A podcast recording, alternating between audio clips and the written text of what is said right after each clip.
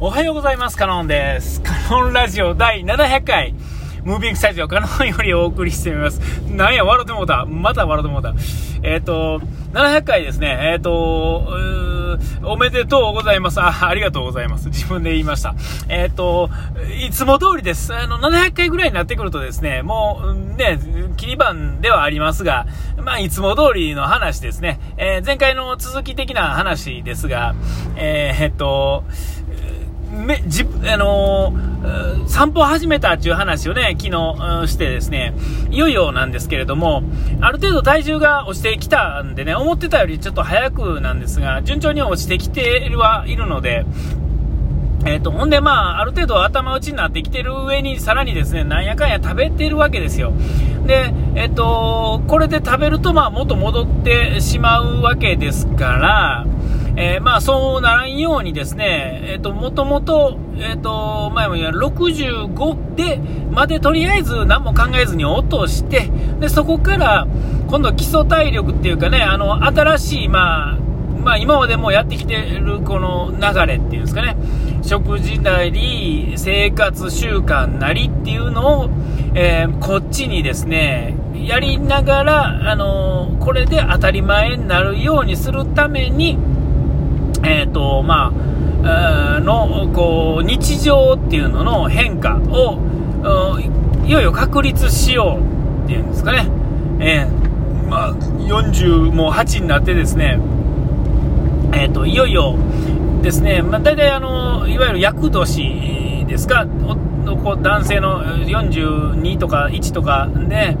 えっ、ー、と、そこでですね、男の人っていうのはガラッとこう体質が体質っていうんですか、なんていうんですか、かガラッと変わるらしいんですよ。えっ、ー、と、老人の方に、まあ、偏るっていうんですか。えー、今までまあ、若く行ってたよっていう人も、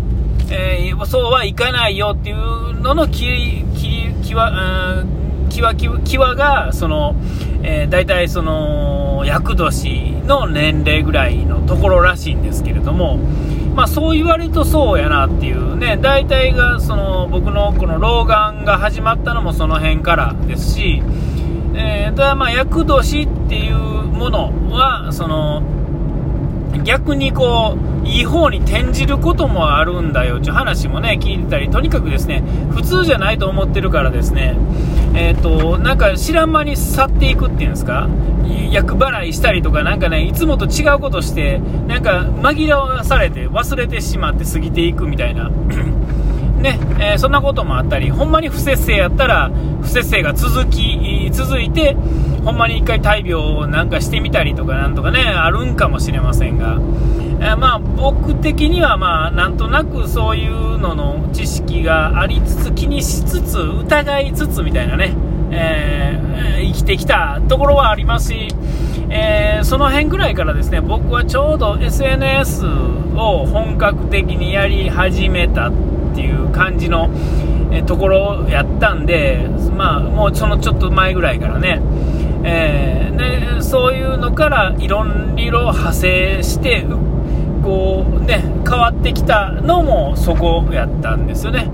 えー、そういう意味ではこの SNS をそのちょっと手前から始めたことによって僕はちょっといい方にまあ転んだようにも思いますし、まあ、そんなことはまあどうなったのかはわからないですけれども。で、えっと、体重が落ちてきてですね、ここで上がるのをやめるためには、ちょっとこう、なんていうんですか、落としきって、その目標の数字までいかないですが、もうこの辺からですね、ちょっとま勉強まだしてないんですけども、えっと、そのための今度はやり方っていうんですかね、えー、筋肉をつけるっていうかね、動ける体にするためにどういう風にしてしていったらいいのかっていうのをま考えていこうと思うために、もうちょっと前ね、前か前鏡っていう、前鏡じゃないな、えー、と前のめりに、えー、と散歩から始めてみたってところなんですよ。えー、で、まあ、散歩からまあランニングかなんかで体操するのかなんか忘れはわからないですよ。まあ、でもそんな感じで、えっと、可動域を増やしてですね、手がですね、例えば僕やったら車乗ってですね、車からバックするのに後ろ振り返るのがしんどいとかね、えーえー、筋肉の問題じゃないですよね。その可動域が悪いっていうんですか、硬くなってるっていうんですかね、言い方によっては。えー、それをなんとかしたいんですよ。えー、で、体がちゃんと動くようになってくると、例えば突然なんかスポーツをすることになるとか、ちょっと若かった時の気持ちになってなんかやったら、大体年寄りってこう、あいだとかなるじゃないですか。でも、普段動くように筋肉を動かしてるとかしてると、えー、ちょっとした、ね、あの、それは若い時のようにはいきませんけれども、えっと、そんなことで怪我をするようなこともないし、ギクッとね、グキッとなって、こう、なんか変な、なんか肉離れ、肉離れみたいなことを起こしたりとかしない、えー、ようにできるんだと思うんですね。ほんなら、まあ、なんですか、面白いっていうんですかね、ちょっとした、ことを始めるときにとか、前やってたつもりね、例えばスキー一つとってもそうやろうし、ね、えー、そういうのをちょっとあの10年ぶりにやった時に、えー、昔のほどにはできひんくても、ちゃんと動くような体であれれれば、ね、楽しめるわけですよね。え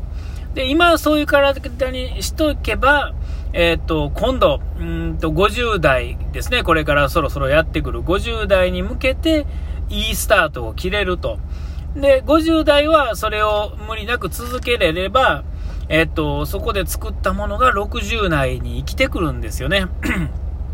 で、その食事もそうですよね。えー、こういう食事をしていれば、えっと、後々に変な大病が出てきたりとか、まあ、あるかもしれませんよ。やるかもしれませんけれども、えー、僕はある程度納得する食事をしていれば、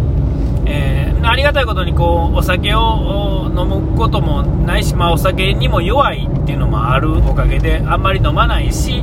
タバコはそもそも吸わないし、ねえー、ほんで、あの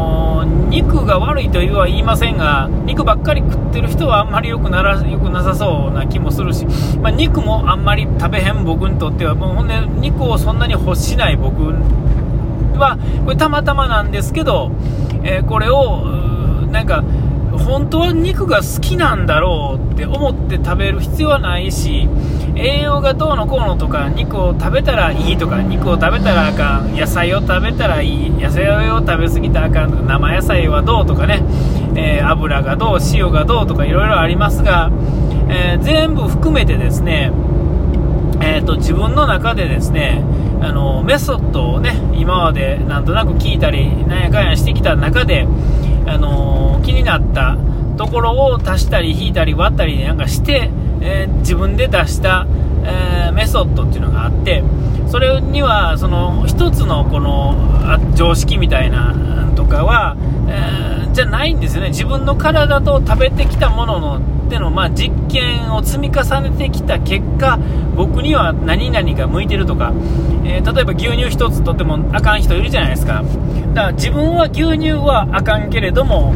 とか逆にこう牛乳あかんって言われてるとか言いながら牛乳飲んで調子良くなるとか調子悪くならない体やったりとかした時は別に牛乳を飲んでもいいわけですよね、うん、それはもうどんなものでもそうだし肉でもそう魚でもそう何でもそうなんですがこれはいいこれはあかんじゃなくて自分の体にどうなのかっていうのを自分の体を使って実験してきた結果を自分で出したらえそれが一番の正解なんだと思うんですよ。でそれを正解やとある程度思えるためにはいろんな話を聞いていろいろね今やったら YouTube とかでも大体いいので本読む読んでもいいんですけども YouTube やったら10本15本で大体1つの本バッとさらってくれるんででそれを10本20本と聞いてるうちにですねなんとなく全体のパターンっていうのが見えてくるわけですよね。